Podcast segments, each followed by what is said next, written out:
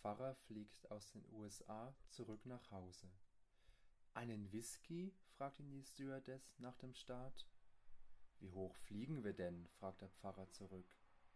Dreitausend Meter. Vielen Dank, Sie können mir gerne einen servieren.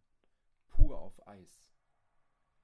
Nach einiger Zeit winkt der Pfarrer die Stewardess heran. Wie hoch fliegen wir jetzt? Siebentausend Meter. Ja, dann bitte noch einen Whisky. Als er ihn ausgetrunken hat, holt die Stewardess das leere Glas und fragt, noch einen? Wie hoch fliegen wir? fragt der Pfarrer. Zwölftausend Meter. Äh, dann lieber nicht, zu nahe beim Chef. Liebe Gemeinde, Jona, der Prophet aus dem Alten Testament, war auch einer, der lieber das Weite gesucht hat, als in Gottes Nähe zu sein. Auf den ersten Blick scheinen Jona und seine Geschichte nicht wirklich in die Bibel zu passen, weil er uns oft als Antiheld erscheint. Und doch ist dieses kleine Büchlein Teil der Bibel, die wir mit unseren jüdischen Geschwistern teilen. Jona lebt ein beschauliches Leben und will eigentlich nichts anderes als seine Ruhe, als er plötzlich von Gott einen Auftrag bekommt. Geh in die große Stadt Ninive und sag den Leuten dort, dass sie ihr boshaftes Leben ändern sollen, sonst müssen sie die Konsequenzen tragen und ich zerstöre ihre Stadt. Jona macht sich nicht heldenhaft auf, um Gottes Botschaft zu überbringen, sondern sucht sich ein Schiff, das ihn ganz weit weg bringt, weit weg von Gott und weit weg von dem Auftrag, der ihm so widerstrebt. Aber der Plan geht nicht auf. Das Schiff gerät in einen starken Sturm und die Seeleute fragen nach dem Grund. Jona kennt ihn und er lässt sich freiwillig über Bord werfen. Jona erkennt in dem Moment, vor Gott kann ich nicht fliehen, er findet mich überall. Das hört sich im ersten Moment gar nicht so positiv an, aber im Umkehrschluss heißt das, dass Gott mit Jona noch etwas vorhat. Gott gibt Jona nicht einfach auf, sondern hält an seinem Anti-Helden fest. In Psalm 139 heißt es, Nähme ich die Flügel der Morgenröte oder wohnte am äußersten Meer, würde deine Hand mich auch dort führen und dein starker Arm mich halten. Das ist keine Drohung, das ist das genaue Gegenteil. Gott ist da, in jedem Moment meines Lebens und auch dann, wenn ich ihn nicht spüre. Gott gibt mich nicht auf, sondern Gott hält an mir fest. Wenn das kein Grund ist, Gott dafür zu danken. Die Geschichte geht weiter, Jona wird von den Seeleuten über Bord geworfen, aber Gott hat seinen Plan mit Jona noch nicht aufgegeben. Ein großer Wal schwimmt vorbei und verschluckt Jona. Drei Tage und drei Nächte muss der arme Jona im Bauch des Wals aushalten. Und was macht er? Jona fängt an zu beten. Ich habe dir nicht gehorcht, und ich bin in eine lebensbedrohliche Situation geraten.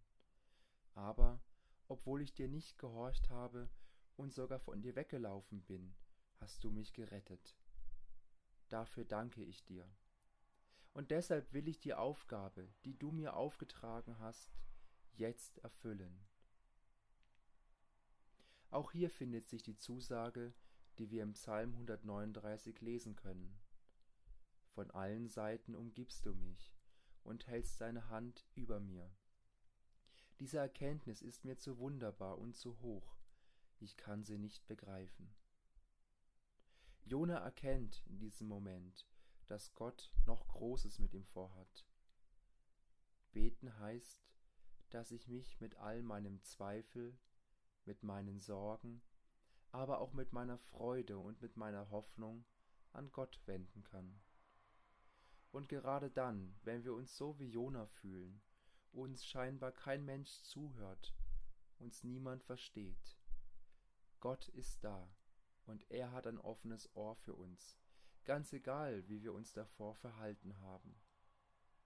Gott ist eben nicht nachtragend, das zeigt uns die Geschichte von Jona.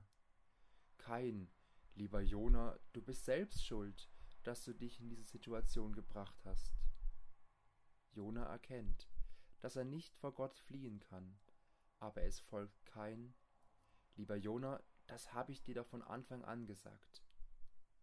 Jona wendet sich im Gebet an Gott, und Gott antwortet ihm, indem der Fisch Jona ausspuckt und er eine zweite Chance bekommt.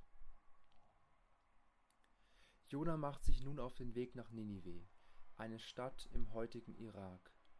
Wenn man hindurch wollte, musste man drei Tage zu Fuß gehen, was für die Größe der Stadt spricht. Jona kommt nach Ninive und er beginnt zu predigen. In 40 Tagen wird Gott diese Stadt vernichten. Und wie reagieren die Bewohner der Stadt, als dieser fremde Mann da plötzlich auftaucht und Unheil verkündet? In jedem anderen Ort hätten sie Jona im besten Fall ignoriert oder aus der Stadt geworfen. Nicht so in Ninive. Die Menschen glauben Jona und beginnen, ihre Taten zu bereuen. Selbst der König ruft ganz offiziell zur Buße auf und lässt die ganze Bevölkerung in Sack und Asche gehen. Sie bitten Gott um Verzeihung und sie sind bereit, ihr Leben zu ändern. Und Gott rückt ab von seinem ursprünglichen Plan und er vergibt den Einwohnern von Ninive. Alle freuen sich, nur einer nicht. Jona wird zornig, als er von Gott hört, dass Ninive verschont wird. Steht Gott etwa nicht mehr zu seinem Wort? Voller Enttäuschung zweifelt Jona an Gott und setzt sich trotzig an einen sonnigen Platz außerhalb der Stadt. Um keinen Sonnenstich zu bekommen, baut er sich eine Hütte und er freut sich, als Gott eine Pflanze wachsen lässt, die ihm Schatten spendet. Am nächsten Tag schickt Gott einen Wurm, der die Pflanze zum Verdorren bringt. Und wieder ist Jona von Gott enttäuscht, weil er keinen Schatten mehr hat und unter der heißen Sonne sitzen muss. Was hat mein Leben noch für einen Sinn? fragt sich Jona. Gott spricht zu ihm und fragt ihn, ob der Grund für seine Traurigkeit die verdorrte Pflanze ist, die keinen Schatten mehr spendet. Und Jona antwortet, ja, so sehr, dass ich sterben möchte. Gott spricht zu Jona, du jammerst um eine Pflanze, um die, du, um die du dich nie gekümmert hast? Du hast sie nicht einmal aufgezogen. Und ich soll nicht jammern um Ninive, eine Stadt mit mehr als 120.000 Einwohnern und all ihren Tieren? Damit endet die Geschichte von Jona.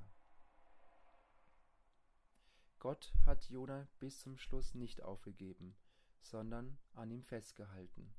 Und Gott hält auch an jedem einzelnen von uns fest, wenn wir ihm begegnen und ihm unser Vertrauen schenken. Es gibt keinen Ort, an dem Gott nicht bei uns ist. Selbst im Wahlbauch hat er ein offenes Ohr für Jona. Ich darf ihm alles bringen, was mich beschäftigt.